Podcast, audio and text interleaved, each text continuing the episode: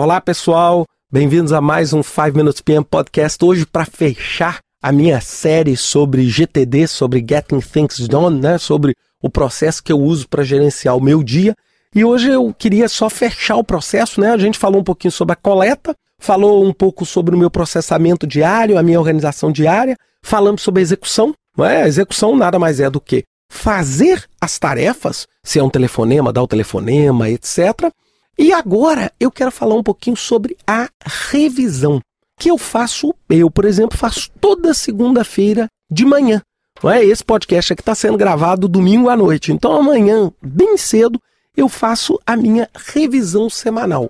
E eu planejo a minha semana. Então o que, que eu faço, né? O Daniel, por exemplo, tem um conjunto de 10 passos. Eu vou me basear um pouquinho nele, mas eu vou adaptar um pouquinho a minha realidade só para trocar um pouquinho a minha experiência com vocês. Então, a primeira coisa que eu faço para minha revisão, eu primeiro esvazio a minha mente. Eu falo assim: tem alguma coisa que ainda está na minha cabeça aqui que eu preciso coletar e esqueci? É assim, sabe aquelas coisas que estão navegando na minha cabeça? Então eu tento fazer ali um exercício de um brainstorming ali, se não tem alguma coisa que está permeando a minha cabeça que eu não consigo ainda trabalhar. Tem mais alguma coisa no meu inbox? Lembra da minha caixinha de entrada? Será que ontem eu criei alguma coisa, joguei aqui e nem olhei ainda?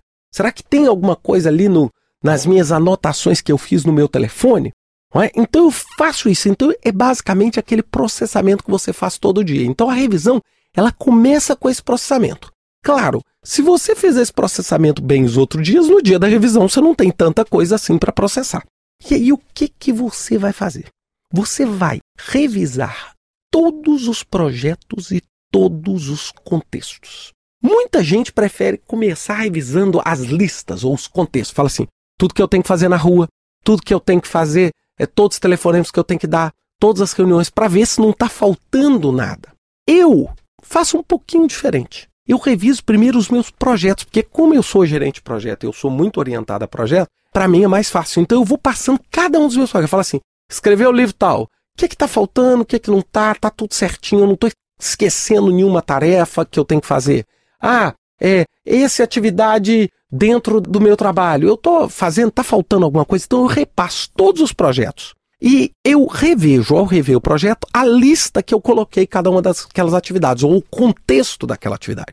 Se é telefonema mesmo, se eu mudei de ideia para um e-mail, ou se eu mudei de ideia para uma, uma, reunião, etc. A partir do momento que eu zero, chego lá embaixo, eu passo para as listas, eu, eu inverto, eu vou nas listas e vejo se eu não estou esquecendo nada. Quando eu estou na lista, eu gosto muito de colocar um flag, uma bandeirinha, naquilo que eu gostaria de fazer aquela semana, naquilo que eu me desafio naquela semana. Então eu coloco ali, por quê? Porque isso vai me filtrar. Eu tenho um problema grande. Como eu tenho muitas coisas para fazer, mas muitas mesmo, eu tenho cerca de 600 linhas no meu GTD, eu passar aquilo ali o dia inteiro fica muito cansativo, além de ser muito estressante, porque eu fico louco, porque eu quero fazer tudo e não consigo. Então o que, que eu faço? Eu marco aquilo da semana. A partir do momento que eu marquei, eu simplesmente esqueço o resto da minha lista. E eu só vou trabalhar com aquilo, eu só vou voltar na minha lista inteira quando eu for fazer a próxima revisão. Então isso me ajudou a diminuir o meu estresse. Foi uma dica do Daniel que eu uso hoje que me ajudou violentamente a reduzir o meu estresse. É, de ter aquela lista enorme, aí você fica ansioso porque você não consegue fazer tudo, e você queria fazer tudo, aí você para de dormir. É realmente muito estressante. Então, depois que eu fiz essa revisão dos meus projetos e das minhas listas, eu vou na minha agenda da semana passada e na minha agenda dessa semana, onde eu vou pegar todos os blocos grandes de trabalho, bloco grande para mim acima de 15 minutos, e eu vou jogar eles no meu calendário. Eu vou pôr um horário para eu fazer eles. Se eu não colocar horário, eu não vou conseguir fazer. E eu não posso lotar minha agenda, porque é óbvio, eu não tenho controle dela toda. Se eu lotar minha agenda só com as minhas tarefas, o, toda vez que chegar alguma coisa inesperada, eu não vou conseguir cumprir. Não é? E, finalmente, depois que eu faço essa análise da agenda, eu vou lá naquele talvez futuro, sabe aquelas atividades que você colocou como talvez, eu coloco como futuro, mas talvez algum dia, eu vou lá e dou uma revisada rápida para ver se o futuro chegou para alguma daquelas, se está na hora de eu transformar elas numa atividade ou explorá-la melhor. Então eu deixo elas ali para eu ter certeza de que eu não perdi aquilo ali. Não é? Isso tudo, gente, eu queria fechar o seguinte: eu, por exemplo, Apesar da gente dizer que não precisa de software, eu uso software para fazer isso e me ajuda violentamente. Então eu já vi gente que gosta de usar caderno para fazer. Eu, como sou mais tecnológico, não tenho. Eu uso, falo para vocês, eu uso o OmniFocus para fazer isso, né? Eu uso tanto no meu celular, quanto no meu tablet, quanto no meu computador, eu uso o OmniFocus, que é, é um software bastante integrado, bastante sofisticado e tal, que eu gosto, né? Ele, ele é um software comercial disponível. Eu também gosto muito de um software chamado Things, ou Coisas, também é muito bom. Tem um software que muita gente fala muito bem, eu não conheço, mas parece ser muito legal também, chamado iProcrastinate. Eu procrastino né, o trabalho. Outras pessoas que usam muito o Outlook, o Outlook desenvolveu várias coisas, a Apple também desenvolveu várias, os reminders, etc. E o Evernote, eu também uso muito o Evernote, principalmente para aqueles itens que não são de ação. Então, assim, eu acho que se você tiver a consciência de que isso é um trabalho de disciplina, tá? É um trabalho que o Daniel fala, pô, são dois anos para você virar faixa preta.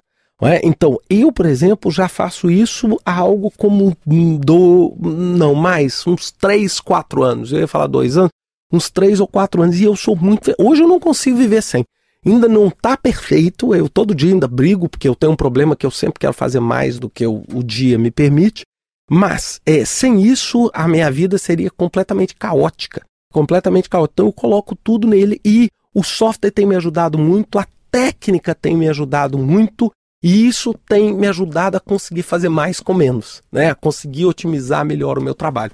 Então fica essa dica, desculpa, foram três podcasts super grandes, né? Eu normalmente falo de cinco minutos, mas eu espero, e é claro, gente, isso não é o fim aqui, é, é o fim da série, mas é só o início. Se você quiser saber mais, pô, o livro do David Allen é ótimo. O, o Daniel Budi é excepcional, ele tem vários vídeos no YouTube que pode fazer, ele é um cara ultra acessível, um grande amigo. E tem na internet milhões de coisas. Basta você entrar lá e dar uma procurada, você vai achar de software a técnica. Agora lembra, se você instalar o software, não acha que ele vai resolver tudo. Sem a técnica, ele vai ser inclusive um risco de uma grande frustração para você no futuro. Um grande abraço, até semana que vem com mais um 5 Minutes PM Podcast.